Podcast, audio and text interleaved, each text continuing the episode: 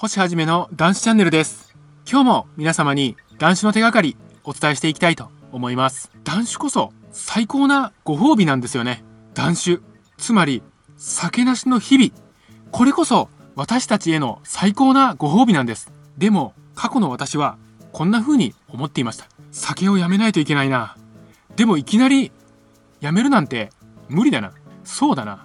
とりあえず休みの前の日だけ飲むことにしよう。それで他の日は飲まない。よし。こういう風にやっていこう。そして休みの前日に酒を浴びると、めでたく翌日からも酒を飲む毎日が続いたんです。私たち大酒飲みには休みの前の日だけ酒を飲むなんて無理なんです。そんな涙ぐましい努力をするくらいであれば、きっぱりと断酒をするべきなんです。確かに断酒初期は辛いです。でもその先には永遠の快楽が待っているんですよね。断酒はそんなご褒美を与え続けてくれるんです。断酒しない手はありませんよ。断酒が最高なご褒美なんです。今日はそういったお話をしたいと思います。また、このチャンネルでは断酒の手がかり発信しております。毎日の飲酒習慣をやめたい。酒とは決別したい。こういった方に向けて発信しております。さあ皆様、酒なし生活の扉は開いております。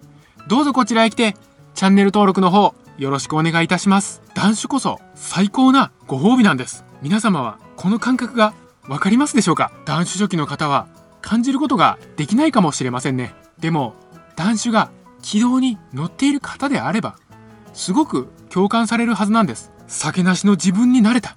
これって最高に喜びなんですよね。酒の渇望がなくなって、目の前の風景がガラリと変わっていくんです。そんな断酒後の世界をぜひ皆様ご自身の目で体験してみてください。酒を飲んでいた時とは全くの別世界なんですからね。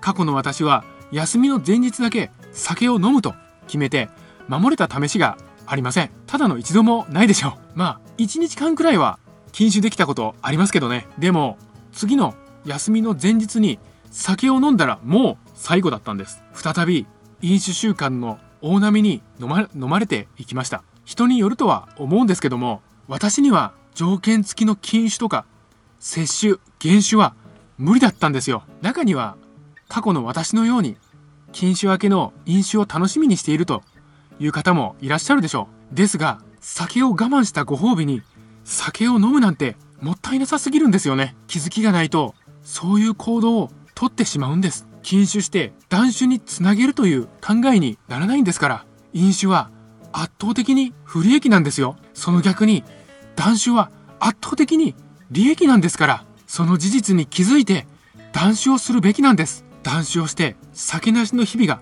どんどんどんどん積み重なっていく。体の調子がすこぶるいい。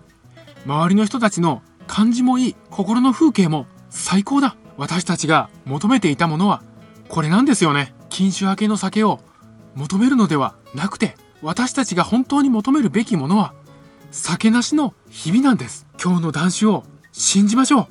そして酒なしの日々を手に入れましょう。酒なし世界で生きていきましょう。私たちが生きる世界はこちらなんです。本日もご清聴くださいまして本当にありがとうございました。